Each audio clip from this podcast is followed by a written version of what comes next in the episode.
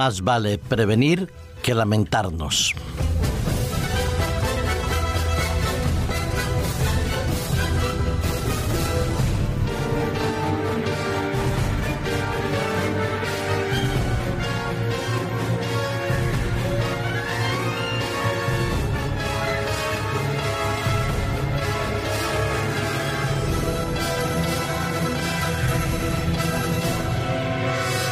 En los países occidentales, los países desarrollados, países industrializados, solemos decir que más vale prevenir que curar, entendiendo por ello que es absolutamente necesario e importante que las medidas de prevención y la educación puedan establecer los cauces adecuados para que las personas podamos mantener un equilibrio en nuestro estilo de vida y poder conservar nuestra salud entendiendo que por salud no estamos hablando de la ausencia de enfermedades, sino por el desarrollo armonioso de las facultades físicas, mentales, espirituales y sociales. En todos los estamentos gubernamentales se habla de la necesidad de desarrollar políticas adecuadas que favorezcan la prevención y que al mismo tiempo puedan potenciar la calidad de vida en los países menos desarrollados hace 10 años, 12 años exactamente, se reunían en las Naciones Unidas eh, los gobernantes de nuestro planeta Tierra.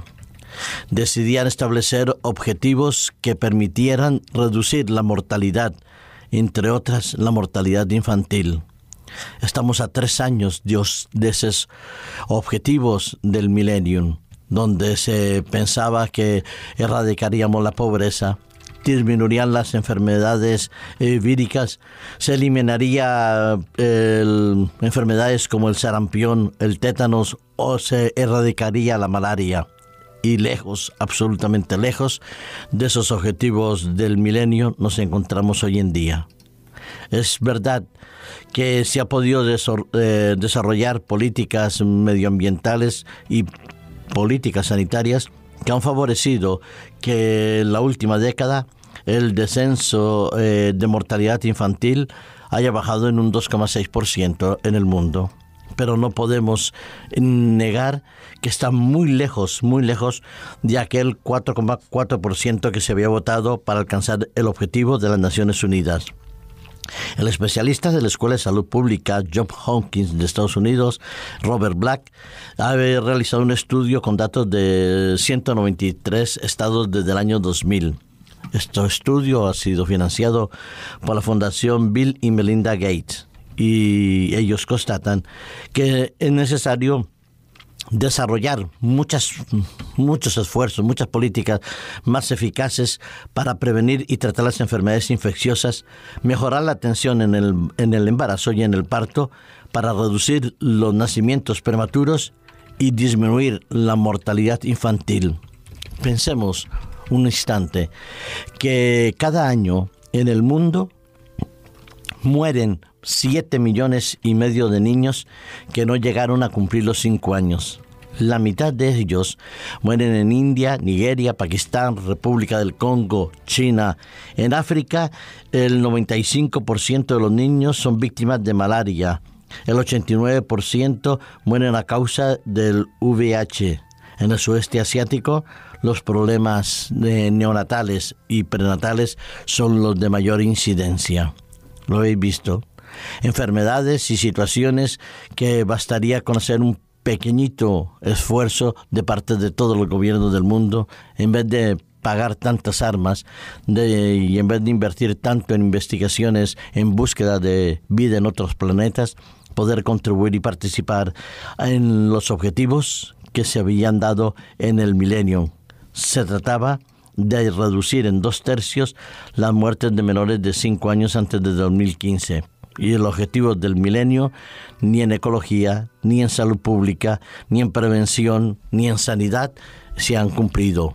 Tampoco en el poder permitir o favorecer que el agua potable llegara a más población del mundo olvidándonos acaso de los campos de Darfur y otros Kindush, donde mueren y están afinados miles de personas debido a la indiferencia de los gobiernos de este mundo. Y nosotros a nuestro lado Participamos y colaboramos y fomentamos todo tipo de acciones que favorezcan alcanzar los objetivos del milenio. Somos capaces de identificarnos con aquel necesitado que está a nuestro lado y ayudamos a aquellos que no tienen cómo adquirir un mínimo de calidad de vida para que puedan recibir la mejor atención. Seguro que muchos de nosotros lo hacemos, que somos solidarios, que formamos parte de organizaciones que tienen como propósito favorecer la salud, la prevención y el desarrollo. Y eso Dios lo aprueba. Pero cuando yo veo que hay tantos niños que mueren en el mundo, que mueren 7 millones 600 mil niños que no han llegado a cumplir los cinco años, que no han tenido la posibilidad de desarrollar su infancia, su niñez, su adolescencia y convertirse en seres adultos, yo me pregunto si no estamos lejos también de ese mensaje hermosísimo de Jesús cuando decía, dejad a los niños, venid a mí, porque de tales es el reino de los cielos. Marcos 10, 14, que lo decía Jesús a sus discípulos cuando ayudamos a que un niño pueda mejorar su calidad de vida, que pueda tener más educación, que pueda encontrarse en un ambiente, en un hogar absolutamente agradable, en paz y feliz, estamos haciendo parte de ese cometido de Jesús, de dejar a los niños que lleguen a los pies de Cristo y que por lo menos se les pueda dar una infancia feliz. Hace pocos días hablaba con una joven que ella me expresaba que desde su niñez nunca había sentido que llegar a su hogar era llegar a su familia, sino era llegar a una casa donde las peleas, las disputas, las discordias y las incongruencias espirituales y religiosas que se veían en su familia la hacían cada vez más infeliz. A sus 17 años, esta jovencita estaba deseando perder la vida y dejar este mundo para no sufrir más. Sí, no solo mueren los niños en África y en esos países lejos de las medidas de prevención físicas y sanitaria. A nuestro lado quizás muchos hijos, muchos niños, muchos adolescentes nuestros están falleciendo espiritualmente porque los que creemos en Dios, los que profesamos una fe, los que anhelamos que Cristo venga pronto, nuestra vida no es coherente. Y entonces en vez de permitir que los niños se acerquen a los pies de Dios, los estamos alejando. Y Jesús dijo, de ellos es el reino de los cielos. Más vale llevar una familia en armonía y en paz, con menos bienes materiales, que no tener demasiados bienes y no tener ni siquiera un ambiente familiar adecuado. La prevención en el mundo es fundamental para la salud, pero la prevención en los hogares para la salvación es necesaria, vital e importante.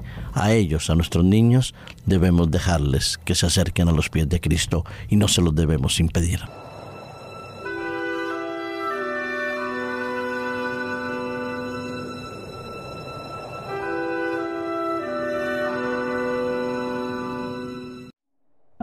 Producido por hopmedia.es